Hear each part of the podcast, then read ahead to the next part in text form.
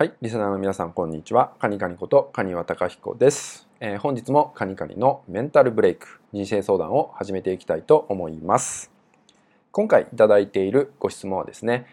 人前で自分を表現するときに、えー、すぐ涙が出てしまう、えー、そんな自分を直したいって言ったようなねご相談をいただきました。え結構ねこう自分の思ってることをねうまく伝えられなくてまあ、心の中ではいろんなことを考えてるんですけどそれがこう表現できないでそれが込み上げちゃって、まあ、涙が出てしまうって方いると思うんですよね。でそれ結構悩みの種になってしまったりとか、まあ、そういうねコンプレックスっていうのに、ね、なってしまうって方もいると思います。まあ、そんな時に、まあ、おすすめなことっていうのをね今日はねお伝えできたらなと思います。人前で、えー、自己表現ができなくて、まあ、込み上げちゃって、えー、涙が出ちゃうっていうのがね起きてる時っていうのは、えー、一人の時自分一人でいる時ですね、えー、泣くとかね涙を流すってことが、まあ、できてるかどうかなっていうのがね気になるところなんですよね。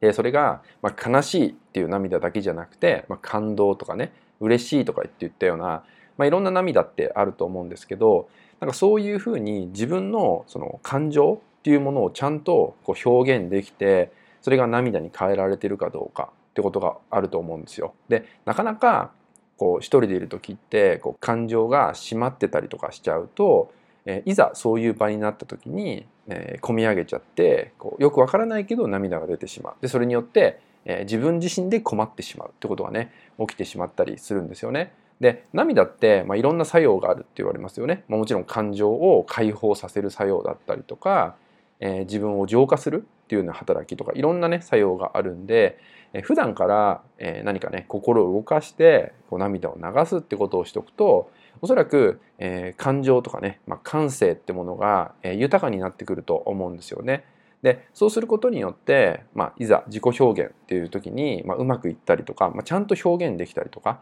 まあ、ちゃんと言葉に出せたりとかってこともねできてくるんじゃないかなと思うので、その時は、えまずねこう自分一人でいる時ですよね一人でいる時にもちろん涙とは言わなくても何かこう心が動くこと、まあ、特に感動とかするっていうのがおすすめなんですけど、え感性が磨かれるものに触れていくってことですよね。まあ、これ音楽でもそうだし何かこう美術館とか行って絵を見るとかもそうだし、え家だったら、まあ、ちょっと感動するような映画を見るとかもそうですよね。そういうのに触れる時間をね少しでも作っていくってことがね大事なんじゃないかなと思うので